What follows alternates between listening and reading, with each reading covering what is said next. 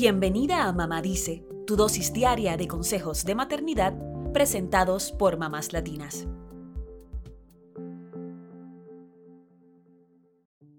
Según los Centros para el Control y la Prevención de Enfermedades, en el 2020 la tasa de mortalidad infantil, que recuenta la muerte de bebés antes de cumplir el primer año, fue de 5.4 muertes por cada mil niños nacidos vivos. Sabemos que la muerte de un hijo es algo tan terrible que ni siquiera nos permitimos imaginarlo. Sin embargo, después de la tormenta viene la calma y después de la lluvia el arco iris. En este episodio hablaremos sobre un término que está adquiriendo cada vez más popularidad, los bebés arcoíris. Se trata de los niños que nacen después de que la madre sufre la pérdida de un bebé anterior, también conocidos como bebés estrellas. En el portal español ABC la psicóloga especialista en maternidad, Sabina del Río, explica que los bebés arcoíris vienen a simbolizar que tras el terror y la oscuridad que deja una tormenta, viene algo bonito con luz y color. Ella asegura que la existencia de estos pequeños va íntimamente ligada a la lluvia. Después de todo, no hay arcoíris sin que previamente no haya habido lluvia, ¿verdad? Hay madres que lo sienten como un milagro. Son muchas las mamás que tras la devastadora experiencia de perder un hijo, sienten que traer una nueva vida al mundo es un milagro.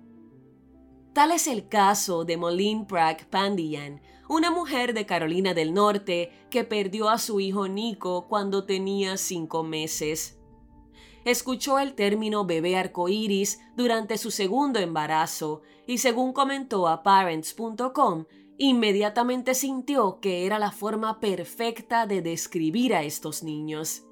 Ella dice que el término reconoce a los bebés que hemos perdido al mismo tiempo que celebra la alegría de los que sobreviven.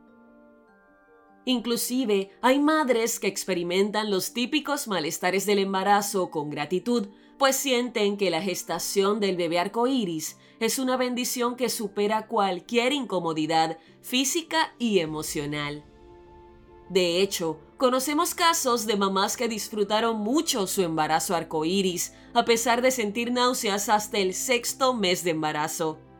Y es que dicen que cualquier incomodidad que sentían en su embarazo la vivían como una señal de que su bebé arcoíris estaba creciendo sanito y salvo. ¡Qué lindo! Sin embargo, la llegada de un bebé arcoíris también puede causar mucho temor. Es probable que el bebé arcoíris llegue en medio de un duelo no superado por la pérdida del bebé anterior, por lo que la futura mamá podría vivir el embarazo con miedo a que vuelva a suceder una tragedia. Incluso, según la psicóloga Sabina del Río, hay mujeres a las que se les dificulta vincularse con el nuevo bebé por temor a que se repita el triste suceso. Como consecuencia, podrían atravesar el embarazo sin poder conectar con su bebito en camino. En estos casos, la experta sugiere consultar con un especialista en psicología perinatal para trabajar toda esa angustia y miedo el experto puede brindar herramientas para ayudar a la futura mamá a tranquilizarse e ir conectando poco a poco con la ilusión de esperar un bebé.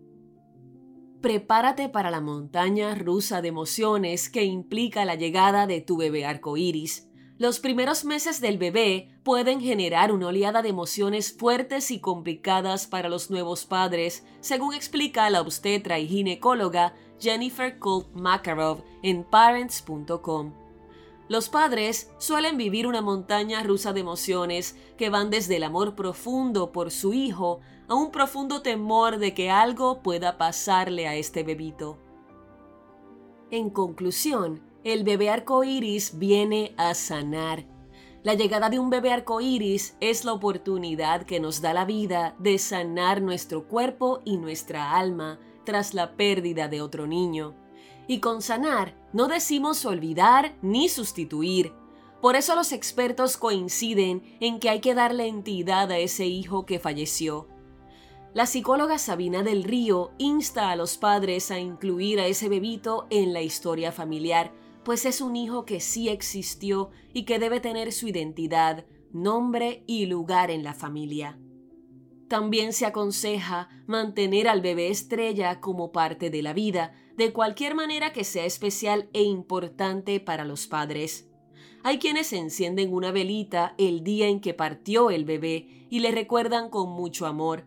Además, el hermanito arcoíris y sus hermanos mayores pueden hacerle dibujos y honrarlo, ya sea con oraciones o como lo sientan en su corazón.